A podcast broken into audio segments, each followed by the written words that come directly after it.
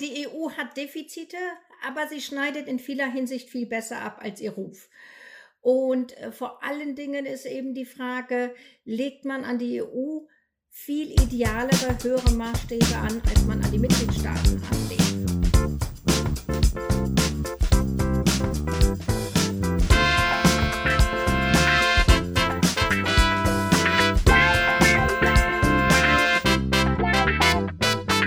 Hallo Tim. Hallo Coco, wie geht's dir? Mir geht's gut. Heute wird es bei uns um die Europäische Kommission gehen und dafür habe ich auch einen Gast mitgebracht. Hallo, liebe Gabriele. Ja, hallo Konstanze, hallo Tim. Hallo. Ähm, bevor wir jetzt gleich mit dir über die Kommission selber sprechen wollen, wollen wir wie immer anfangen mit unseren klitzekleinen Anfragen. Die erste ist relativ simpel. Wo bist du gerade? Ich bin zu Hause in Tübingen im Homeoffice, wie äh, schon seit Monaten.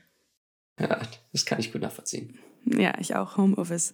Äh, was machst du denn von Beruf und wolltest du das, was du im Moment machst, schon immer machen?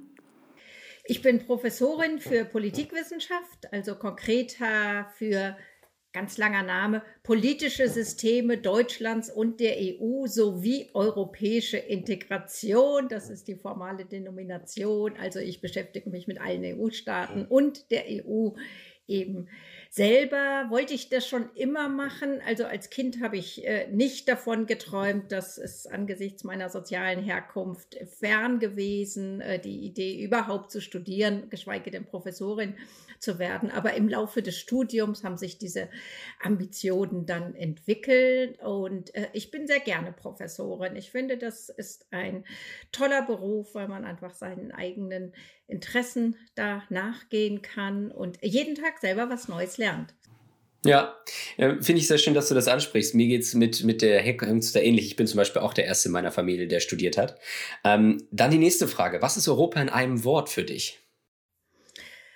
Ein Friedensprojekt, ein Fortschrittsprojekt. Und im Moment müssen wir ja leider alle zu Hause bleiben. Du hast gerade schon erwähnt, du bist im Homeoffice. Aber vielleicht ändert sich das ja bald, hoffentlich. Hast du denn einen Lieblingsort in Europa? Ich bin total gerne in Brüssel. Ich finde die Stadt spannend und das hat natürlich auch viel mit den EU-Institutionen zu tun. Ähm, ich bin gerade auch im Forschungsfreisemester und wäre natürlich gerne in Brüssel für äh, Gespräche.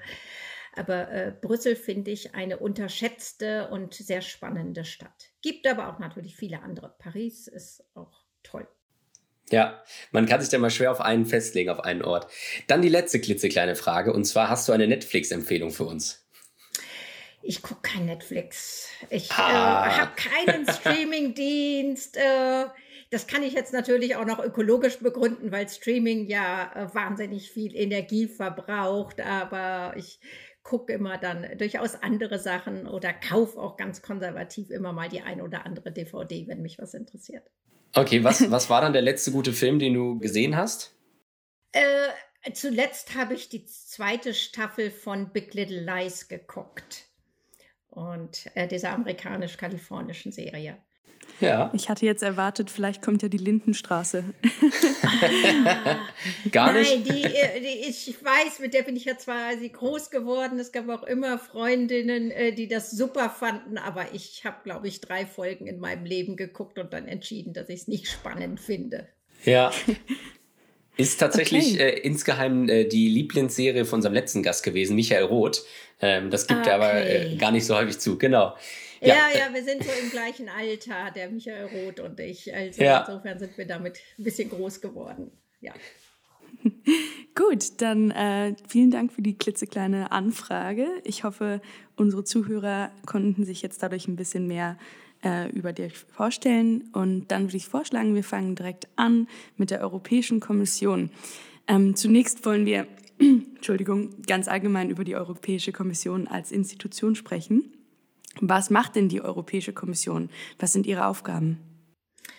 Also man kann jetzt natürlich immer in die Verträge reingucken und was steht da drin. Dann äh, ist das Erste, wenn man immer sagt, Hüterin der Verträge. Also, dass die Kommission aufpassen soll, dass äh, das, was verabredet worden ist, das Europarecht tatsächlich in den Mitgliedstaaten umgesetzt wird. Deshalb gibt es ja bei den Mitgliedstaaten etwa die Verpflichtung, wenn die dann ein europäisches Recht umgesetzt haben, in nationales Recht, müssen sie das bei der Kommission mitteilen.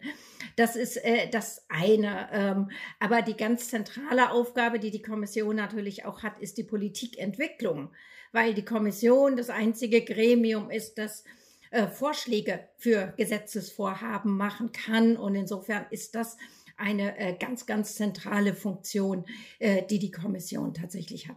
Hm. Du, du hast ja bereits so ein bisschen angesprochen, die Gesetzgebung klang ja gerade an, Gesetze weiterentwickeln. Ähm, was da immer direkt mir in den Sinn kommt, ist das Initiativrecht. Kannst du uns das einmal erklären? Also das Initiativrecht äh, ist eben genau das Recht, das die Kommission und nur die Kommission hat, ähm, zu entscheiden, dass sie Vorschläge für Gesetzesvorhaben, für Verordnungen, für äh, Richtlinien der EU eben ausarbeitet.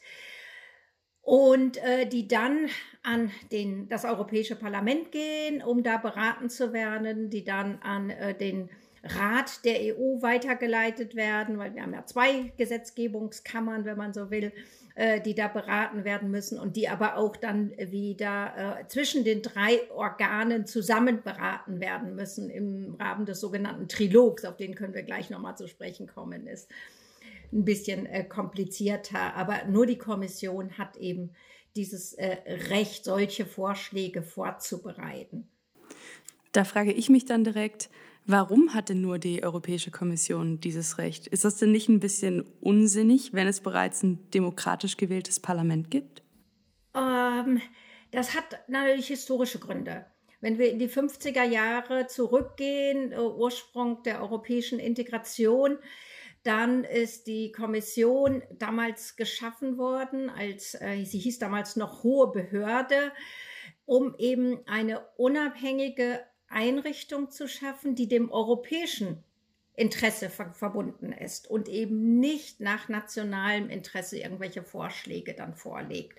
Insofern äh, dann diese, diese wirkliche Innovation zu sagen, wir schaffen hier eine supranationale Organisation, also eine, die dem äh, Mitgliedstaaten übergeordnet ist und für alle Staaten gemeinsam diese Interessen eben äh, vertreten soll und entsprechende Vorschläge einbringen soll ähm, wissen aber auch aus der Forschung, dass ein größer Teil der Vorschläge, die die Kommission de facto macht, ihren Ursprung darin haben, dass der Rat, also die nationalen Regierungen, die Kommission aufgefordert haben, tätig zu werden.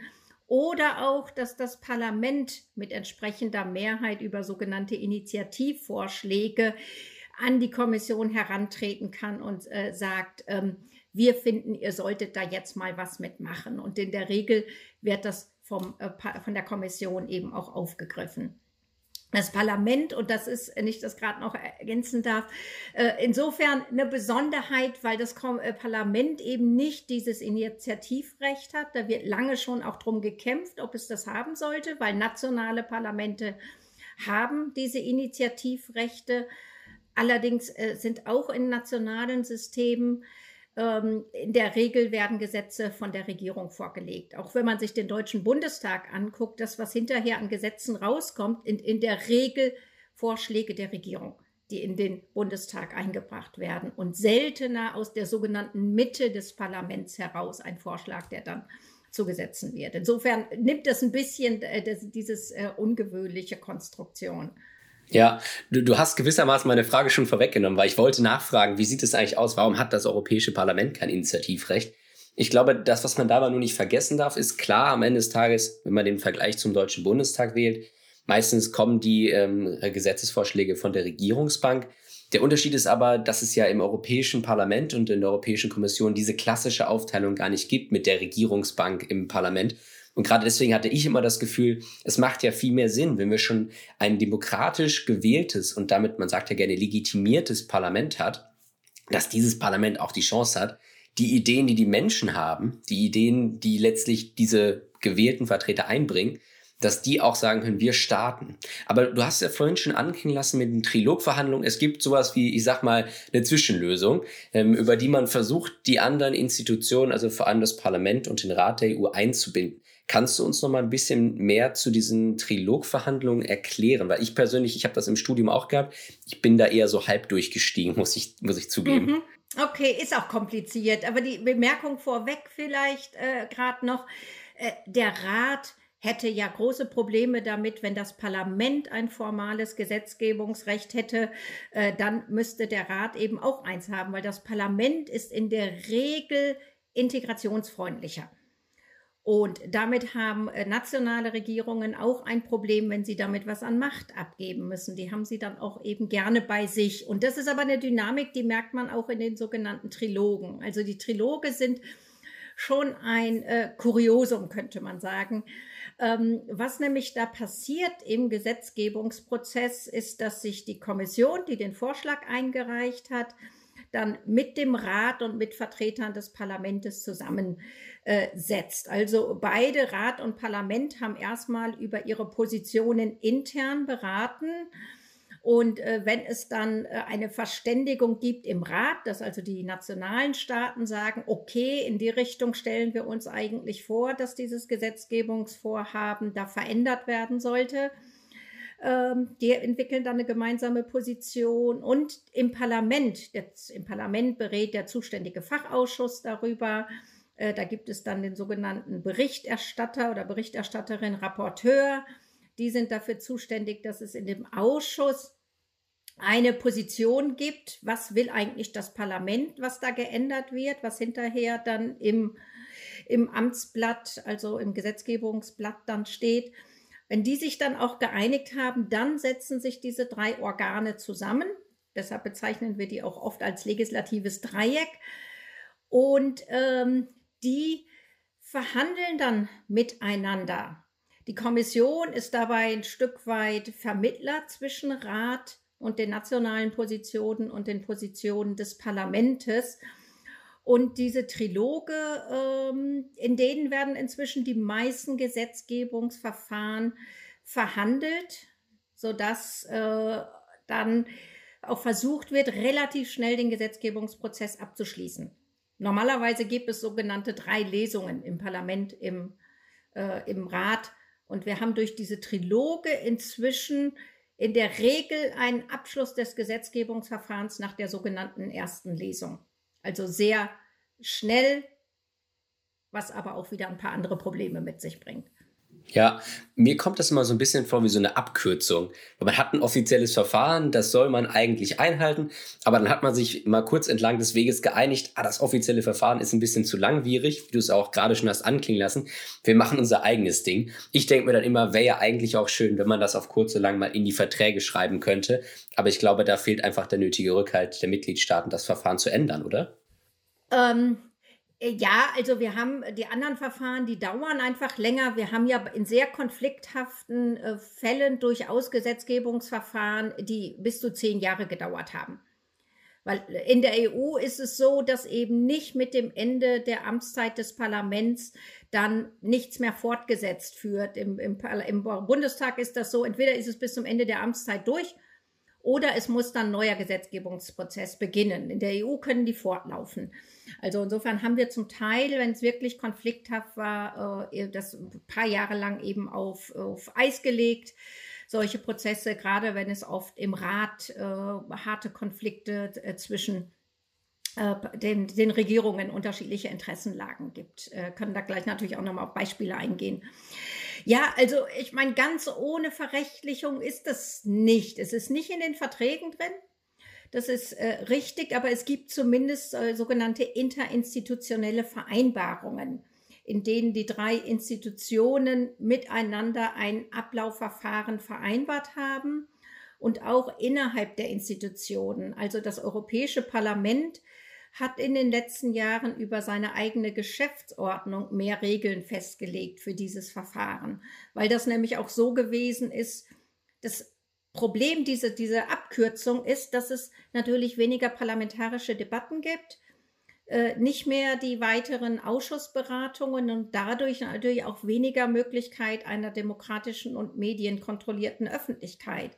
Und deshalb hat man da äh, eben jetzt auch äh, das stärker geöffnet, dass auch eben nicht nur diese eine Person, der Berichterstatter, Berichterstatterin dabei ist, äh, dass es eine stärkere, also mehr Personen aus dem Parlament, eine bessere Anbindung an den Ausschuss, um da ein bisschen mehr Kontrolle auch äh, in diesen Trilog reinzubringen. Aber in den in, in die Verfassung der EU, in die Verträge wird es in absehbarer Zeit eben nicht kommen.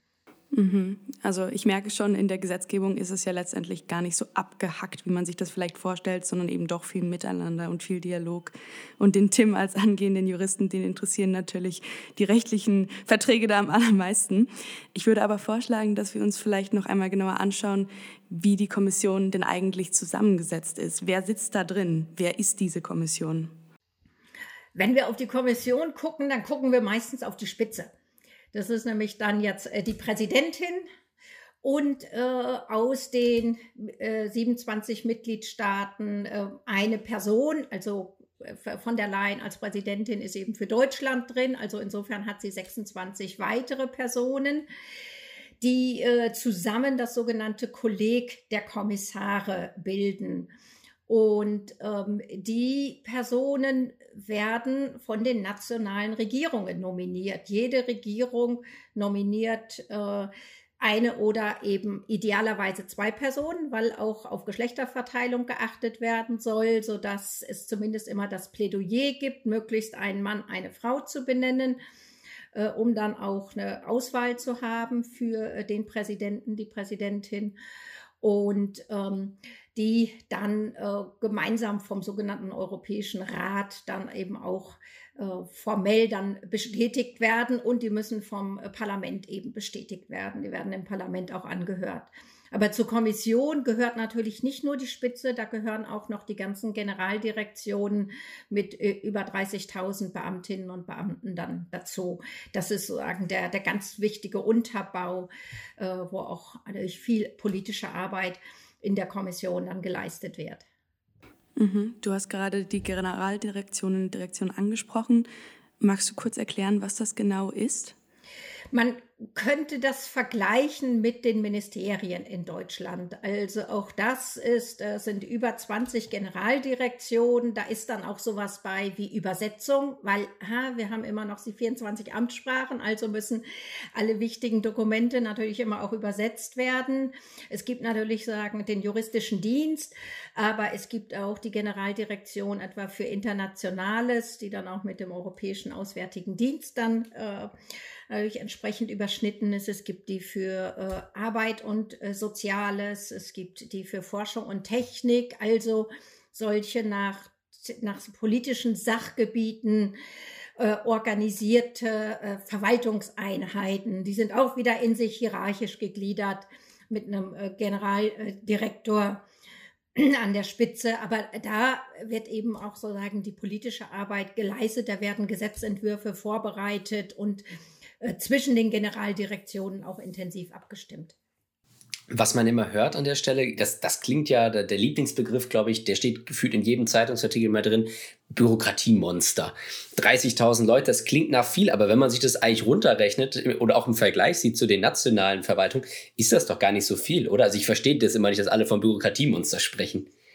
Äh, ja, das macht man immer gerne. Das ist weniger als die Stadtverwaltung von Köln oder Hamburg hat.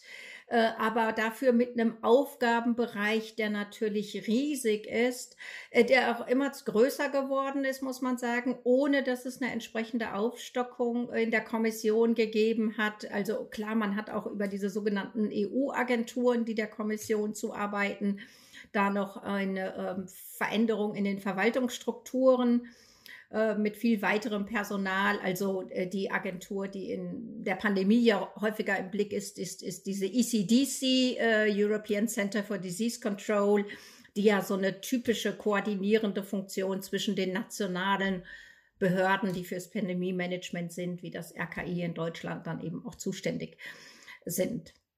Aber das ist letztlich nicht so viel. Ja, obwohl, ähm, ich weiß nicht, mir ist in der Vorbereitung aufgefallen, als ich mir die verschiedenen Generaldirektionen angeschaut habe, dass es da doch irgendwie recht viele Überschneidungen gegeben hat. Ich habe gesehen, es gibt einen GD für Finanzen und Wirtschaft, einen für Finanzstabilität, einen für Budget. Und ähm, Tim meinte zwar gerade, dass das alles deutlich weniger bürokratisch ist, als es in den Medien so dargestellt wird, aber irgendwie für mich klingt das schon so, als ob das irgendwie Geldverschwendung ist, wenn es da so viele verschiedene Zuständigkeitsbereiche für doch eigentlich ein und dasselbe Thema gibt. Also es gibt zum Teil schon auch mal Überlappungen äh, zwischen den Generaldirektionen.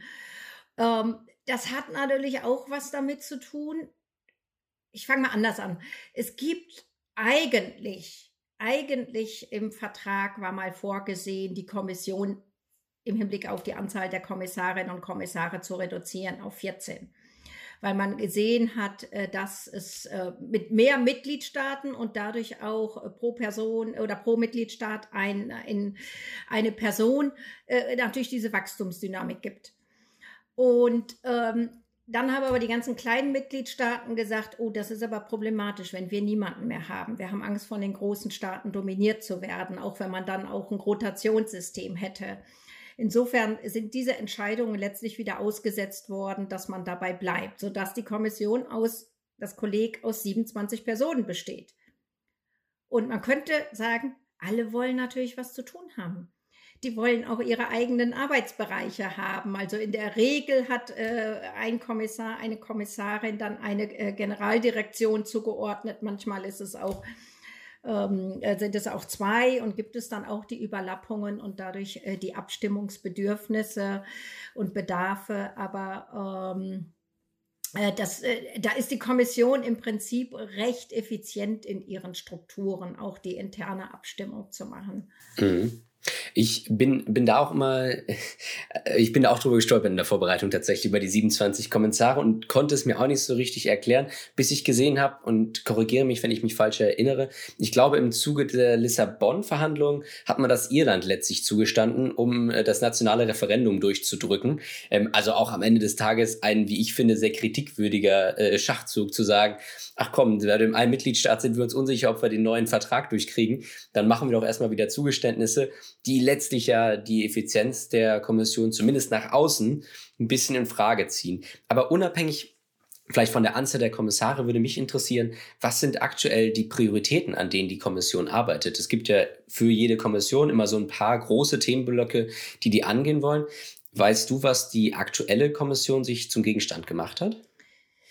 Ja, also äh, Frau von der Leyen als Präsidentin hat da natürlich eine, eine, eine Leadership-Funktion und hat auch, als sie 2019 angetreten ist im Parlament, um gewählt zu werden, äh, und als die Kommission dann zusammengestellt wurde, ja auch ein Arbeitsprogramm zusammengestellt, äh, hat das Motto ausgegeben, eine Union, die mehr erreichen will. Ähm, sie hat ausgegeben, eine geopolitische Union sein zu wollen, eine geopolitische Kommission sein zu wollen. Das ist natürlich ein weitreichender, also Juncker hatte schon gesagt, die Kommission soll politischer werden, weil die Kommission in ihren Ursprungen her als viel stärker als Verwaltungsbehörde, als Administration geplant war, aber so ein Hybrid ist zwischen Verwaltung und Politik. Und die Frage ist eben, wie weit stärkt man dieses ele politische Element einer Kommission stärker sich in Richtung einer echten Regierung zu entwickeln und weg von oder nicht nur dieses Verwaltungsanteil. Und äh, bei diesem geopolitischen ist mit impliziert, dass äh, von der Leyen auch den Anspruch hat, dass die EU im Hinblick auf ihre Rolle in der Welt mitgestalten will mitgestalten will, auch in dem Systemwettbewerb, der sich abzeichnet. Äh, Konkurrenz gegenüber den USA war vor zwei Jahren unter Trump natürlich noch mal stärker das Thema als jetzt wieder. Äh, vor allen Dingen auch gegenüber Russland, gegenüber China.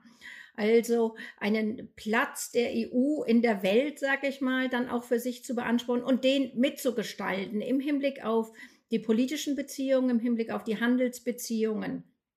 Und ähm, da spielt das Klimathema eine wichtige Rolle. Also von der Leyen hat dann auch in den Prioritäten ein paar Aspekte vorgegeben, äh, die für sie relevant sind. Das wird jetzt immer in den jährlichen Arbeitsplänen dann weiter ähm, verfeinert und dazu gehört äh, der European Green Deal, also äh, eine Aufstellung ähm, des, in der neuen Aufstellung in der Klima- und Umweltschutzpolitik äh, zum klimaneutralen Kontinent zu werden. Das hat eine hohe, hohe Priorität für die Kommission. Äh, da spielt der ganze Aspekt Digitalisierung eben auch eine wichtige Rolle und Soziales spielt da durchaus auch eine wichtige Rolle. Mhm. Du hast gerade ganz kurz schon die Wahl von von der Leyen angeschnitten und dazu habe ich tatsächlich eine Frage von einem Zuhörer auch bekommen, die ich einmal gerne abspielen würde. Hallo zusammen. Meine Frage bezieht sich auf die Wahl zur Kommissionspräsidentin 2019. Die Wahl war ja deutlich komplizierter als einige davor äh, und die Wahl von, von der Leyen wäre ja auch an manchen Faktoren fast gescheitert. Kann man sagen, was genau 2019 schiefgelaufen ist? Ja, äh, gute Frage, weil von der Leyen ist natürlich tatsächlich durch dieses Wahlverfahren etwas umstritten gewesen ist, weil wir 2014 ja äh, erfolgreich dieses Spitzenkandidatenprinzip implementiert hatten, also die Idee, dass die europäischen Parteien einen Spitzenkandidaten, Kandidatin nominieren und sagen, wenn unsere Partei, also unsere Parteienfamilie, muss man sagen, die Wahl gewinnt fürs Europäische Parlament, dann soll die Person auch Kommissionspräsident werden. Das hat damals gut funktioniert. Das hat auch deshalb gut funktioniert, weil die Wahlergebnisse anders waren und weil sich dann äh, Konservative und also die EVP, die Europäische Volkspartei und die Sozialdemokratische Fraktion gleich dann äh, am Tag der Wahl, nach der Wahl gesagt haben, wir wählen nur Jean-Claude Juncker und sonst niemanden. Und damit den Europäischen Rat, der formal den Vorschlag macht, unter Druck gesetzt haben. 2019 ist die Situation eine andere gewesen. Erstens haben wir im Parlament nicht mehr diese Mehrheiten. Also die EVP und die ähm, Sozialdemokraten bilden nicht mehr zusammen mehr als 50 Prozent der Stimmen, dass sie das durchsetzen konnten. Ähm, und es ist vor allen Dingen auch äh, auf Seiten der Liberalen, denen sich dann ja auch äh, die Macron-Partei äh, La République en Marche angeschlossen hat, war die Intention, ähm, dieses Monopol der Konservativen und der Sozialdemokraten zu brechen, weil es auch von Seiten Macrons das Interesse gab, äh, kann man nicht irgendwie eine liberale Person als Spitzenkandidatin nun, nun durchsetzen. Und es gab äh, im Europäischen Rat der Staats- und Regierungschefs im, äh, harte Konflikte, wer das werden soll, weil äh, klar war, äh, die, die äh, Konservativen und vor allen Dingen die osteuropäischen Staaten wollten auf keinen Fall Timmermans, den niederländischen ähm, Spitzenkandidaten für die Sozialdemokraten. Timmermans war ja schon vorher Kommissar und hat äh, sehr stark auch immer äh, den Abbau von Demokratie und Rechtsstaatlichkeit in einigen osteuropäischen Staaten kritisiert. Und, und auf der anderen Seite war klar, Macron und andere wollen auf keinen Fall Manfred Weber von den Konservativen, den sie zu schlecht eingeschätzt haben. Damit war eine Situation, äh, keiner von den beiden großen Parteien hatte jemanden, der eine Aussicht hatte, äh, mit entsprechender Mehrheit gewählt zu werden im Europäischen Rat. Hm, absolut. Ich, ich finde es nur dann bemerkenswert, wie dann auf einmal, ich sag mal, über die Seitenlinie von der Leine nach vorne gezogen worden ist.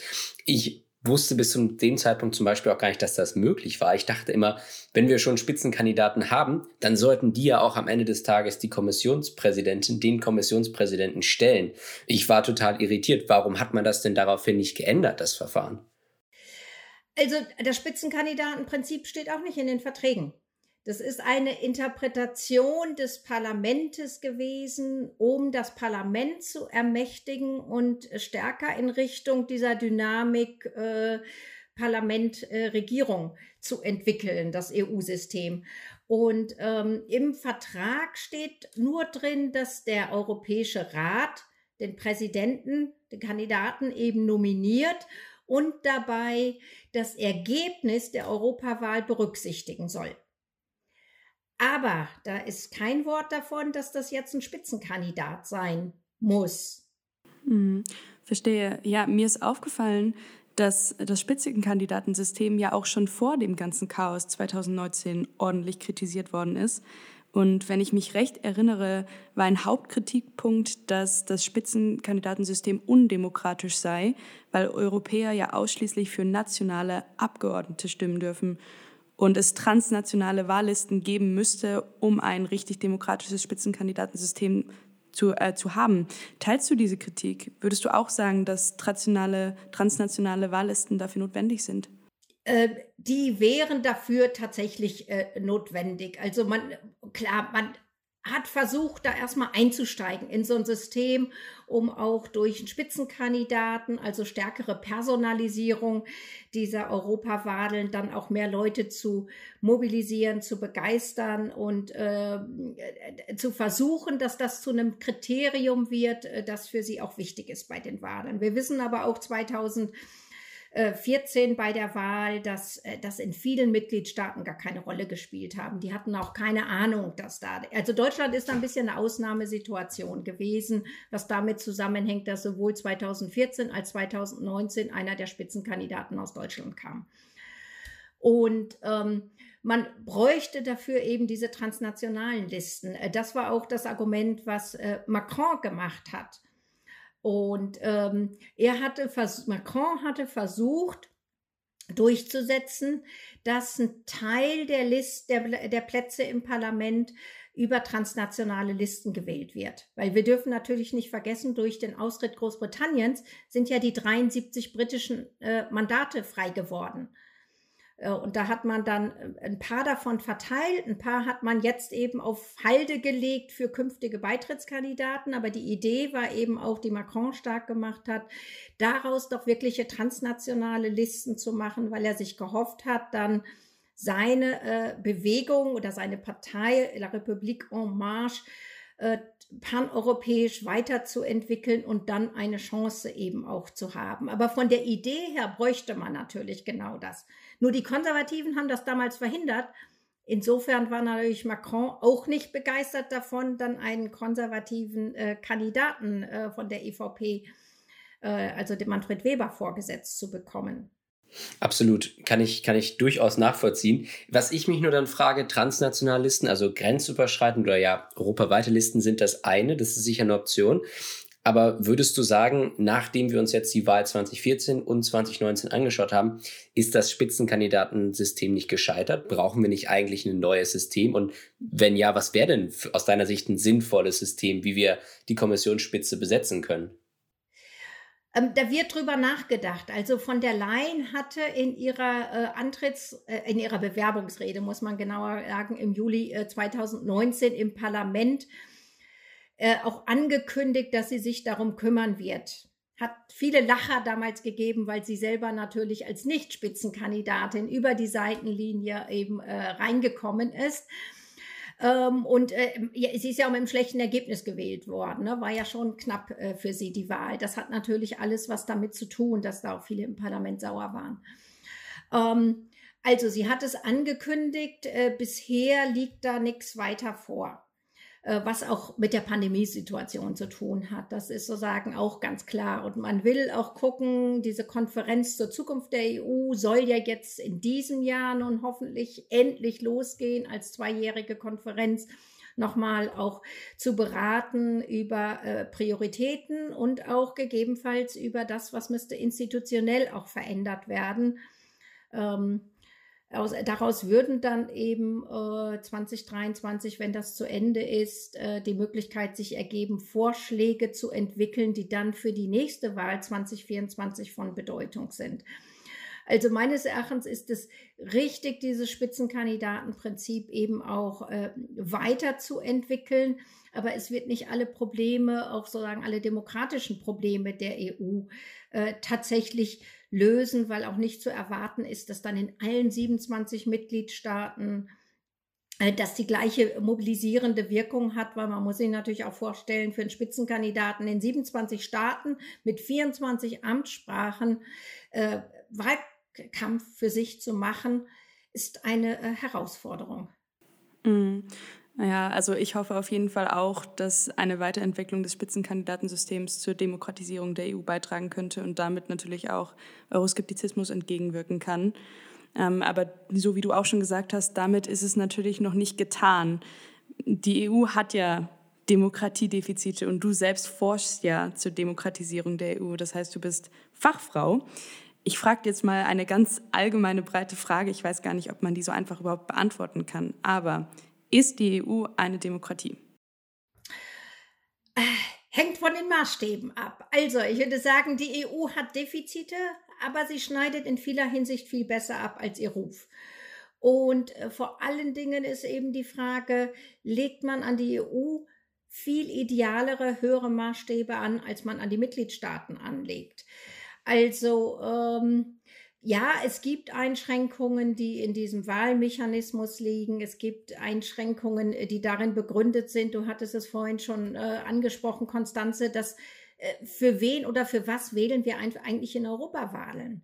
Na, dass da ein großes Problem drin gesehen wird, wenn wir für die nationalen Parteien wählen, die auch bei Europawahlen in der Regel immer noch für nationale Politik werben oder mit nationalen Themen und nicht mit europapolitischen Themen werben, inwieweit ist dann die Europawahl ein äh, sinnvoller Stimmungstest, äh, was eigentlich die Bürgerinnen und Bürger äh, von der EU äh, wollen. Also da äh, gibt es durchaus eben entsprechende Probleme. Es gibt auch die Probleme, dass wir sagen, nicht wirklich eine europäische Öffentlichkeit haben. Äh, wir haben sehr eliteorientierte Öffentlichkeiten. Ähm, also da, da gibt es eine, eine Reihe von, von systematischeren Problemen. Äh, die EU wird nie eine ideale äh, Demokratie sein, auch nicht, wenn sie jetzt wirklich ein, ein vollständiger Bundesstaat wäre. Aber äh, auch die, die in, in Deutschland reden wir ja im Moment darüber, welche Legitimation hat die Konferenzen äh, der MPs, der Ministerpräsidenten und Präsidenten mit der Bundeskanzlerin als das entscheidende Gremium, was aber im Grundgesetz nirgendwo erwähnt ist. Na, und trotzdem diese wichtige Rolle für die ganze Pandemiepolitik hat. Also politische Systeme, um es kurz zu machen, leben natürlich auch immer von informellen Institutionen, um lebensfähig zu sein, aber auch die müssen wieder äh, schon hinreichend demokratisch abgesichert sein. Ja, du hast so ein bisschen anklingen lassen, legen wir höhere Maßstäbe an die EU als an die Mitgliedstaaten. Das äh, rief in meinem Kopf wieder die Frage hervor, die Kommission hat ja auch die große Aufgabe, sich darum zu kümmern, dass die Demokratie, die Grundwerte der EU in den Mitgliedstaaten eingehalten werden. Ein ganz berühmtes da das sogenannte Artikel 7-Verfahren. Da spricht wieder der äh, Jura-Geek aus mir. Ähm, ich würde aber allgemeiner mal fragen wollen, was macht denn die Kommission praktisch, damit die Demokratie nicht nur auf der europäischen Ebene funktioniert, haben wir gerade darüber gesprochen, sondern dass sie auch auf der nationalen Ebene eingehalten wird? Ja, ja, also es gibt eben auch so sagen äh, Kolleginnen und Kollegen, die sprechen da von dem anderen Demokratiedefizit der EU. Ne? Weil also wenn die EU tatsächlich so ein komplexes System ist, was sich aus Mitgliedstaaten und europäischer Ebene zusammensetzt, dann dürfen wir natürlich die Entwicklungen in den Mitgliedstaaten nicht außen vor lassen. Und genau da hat die Kommission ja die wichtige Rolle als äh, Hüterin der Verträge. Also dann auch immer wieder zu gucken, ähm, durch welche nationalen äh, Gesetze und Entwicklungen äh, verstoßen die Mitgliedstaaten gegen das, was auf der europäischen Ebene vereinbart ist, was in den europäischen äh, Rechten äh, festgelegt ist, was in den Gesetzen festgelegt ist. Und dann ist äh, das eine Verfahren, was es natürlich äh, gibt, äh, durch sogenannte blaue Briefe erstmal die Mitgliedstaaten um Stellungnahmen zu bitten als und dann in einer weiteren Eskalationsstufe äh, vor den Europäischen Gerichtshof zu gehen. Und äh, die Kommission hat ja in vielen Fällen auch äh, Urteile gegen die Mitgliedstaaten, also Polen, Ungarn werden immer besonders genannt, sind aber durchaus auch noch ein paar andere. Und man darf auch nicht vergessen, dass Deutschland häufig gegen europäisches Recht verstößt. Flora-Fauna-Habitat-Richtlinie ist ja gerade wieder in der Diskussion. Also insofern, manchmal müssen wir uns auch an die eigene Nase fassen. Ähm, aber da liegt natürlich eine wichtige äh, Rolle des Europäischen Gerichtshofs, der dann von der Kommission eben auch angerufen wird. Das Parlament ist viel stärker dafür, auch nochmal äh, das äh, Verfahren zu politisieren, auch über eben diesen Artikel 7, was ja dazu führen könnte, dass einem Mitgliedstaat das Stimmrecht im, ähm, im Rat entzogen wird und die nationale Regierung insofern erstmal kaltgestellt wird. Dieser blaue Brief tatsächlich erinnert mich immer an, an das, was man früher in der Schule hatte. Also ein bisschen, Sie sind versetzungsgefährdet, äh, passen Sie auf. Äh, äh, da hätte ich aber tatsächlich eine Folgefrage. Der blaue Brief ist wunderbar, das Einberuf und das Stimmrecht auch. Das hat aber bisher natürlich bei, nehmen wir nochmal die Beispiele Ungarn und Polen, hat zu wenig Änderungen geführt. Also ich meine, die, die halten ja weiter munterfröhlich drauf auf ihre Agenda. Kann man eigentlich sagen, das funktioniert de facto? Also klappt das mit der Hüterin der Verträge?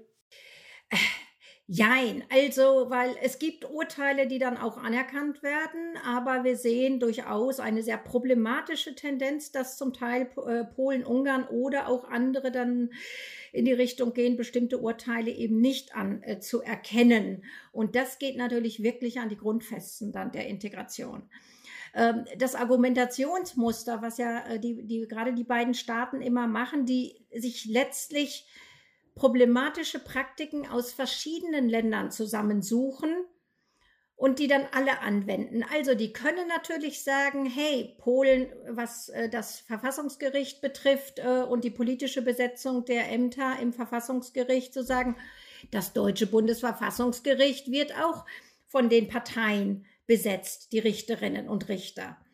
Na, also auch da müssen wir immer so sagen, gucken, äh, wo haben wir auch selber äh, problematische Praktiken. Nur da ist es so, dass die sich aus allen Staaten problematische Dinge zusammensuchen und es äh, dann in der Summe natürlich die Frage ist, wann ist die Schwelle überschritten, dass hier wir wirklich eine dramatische Tendenz haben des Abbaus von Rechtsstaatlichkeit und eines Rückbaus von Demokratie. Und meines Erachtens und nicht nur meines Erachtens ist diese Schwelle in den beiden Ländern deutlich überschritten. Keines von den Ländern hätte heute eine Chance überhaupt äh, auf Aufnahme, auf Auftrittsver äh, aus, äh, Eintritts Beitrittsverhandlungen. Mhm. Ja, ich habe gestern einen polemischen Artikel gelesen, in dem da war der Titel, dass die EU selbst, wenn sie ein Land wäre, auch nicht aufgenommen werden würde in die ja, EU. Ja, ja, das wird immer dann äh, so sagen, so gerne dann äh, gesagt. Also wie gesagt, es gibt, gibt Probleme, aber die gibt es eben auch ähm, an anderer Stelle ist die EU in bestimmten Stellen auch sehr viel transparenter als etwa die Bundesrepublik. Wenn ich mir angucke, was für mich als Forscherin natürlich relevant ist, ich kann im Europäischen Parlament eigentlich in jede Ausschusssitzung rein. Ähm, Im Bundestag sind Ausschusssitzungen geschlossen. Da gibt es mal welche, die so ein bisschen öffentlich sind, äh, weil sie eine bestimmte Funktion gerade äh, haben. Aber im Parlament, ich besorge mir den Besucherausweis für den Tag und dann kann ich mich in die Ausschusssitzung reinsetzen. Ähm, auch das Informationsfreiheitsgesetz, das heißt ein bisschen anders, also um Informationen auch aus der Kommission zu kommen, ist ein sehr ähm, äh, gut angelegtes und ähm, äh, nützliches Instrument. Äh, es gibt, äh, was der Bundestag seit Jahren nicht hinkriegt, ein paar Defizite gibt es, aber im Großen und Ganzen vernünftiges Transparenzregister für, den, für die Lobbyisten. Zugang zur Kommission, zum Parlament müsste zum Rat auch, der Rat müsste sich dem anschließen, äh, macht er im Moment noch nicht. Kriegt er, äh, kriegt er nicht hin. Wir haben die Europäische Bürgerinitiative, also ein Instrument, um auch äh, Anliegen ähm, hier an die Kommission heranzutragen. So ein Element von äh, direkter Demokratie haben wir im Bund auch nicht. Also insofern, wenn man differenzierter guckt, sieht es manchmal gar nicht so schlecht aus. Ist immer wirklich die Frage der Maßstäbe. Mhm. Klingt ermutigend. Ist also alles gar nicht so schwarz, wie es auf den ersten Blick vielleicht scheint. Ich glaube, damit nähern wir uns auch langsam dem Ende. Wir reden jetzt nämlich schon eine gute Dreiviertelstunde miteinander. Tim, hast du denn noch irgendwelche abschließenden Fragen an Gabriele? Tatsächlich hätte ich jetzt das gleiche vorgeschlagen, ähm, dasselbe, ja, um genau zu sein, ähm, weil ich das gleiche Gefühl hatte. Also ich fand gerade auch diesen Abschluss, diesen Vergleich zu Deutschland interessant. Ich hatte den so nie vorher. Ähm, und ich glaube, dieses Mal an die eigene Nase fassen, da können wir alle nochmal gut drüber nachdenken, bevor wir wieder mit dem großen äh, Zeigefinger nach Brüssel oder nach Straßburg äh, gucken und sagen, äh, die da oben, die machen das falsch. Ähm, da können wir erstmal in der Bundesrepublik mhm. anfangen. Mhm. Genau, also Demokratien leben davon, dass sie auch von unten von Demokratinnen und Demokraten gefüllt werden. Und äh, das braucht es auf der deutschen Ebene, auf der Ebene der Kommunen, der Regionen, aber auch auf der Ebene der Europäischen Union. Das ist tatsächlich ein noch besseres Schlusswort als meins. Und ich würde sagen, dann vielen Dank, Gabriele, für deine Zeit. Ja, danke, wirklich gerne. Danke. Tschüss. Tschüss.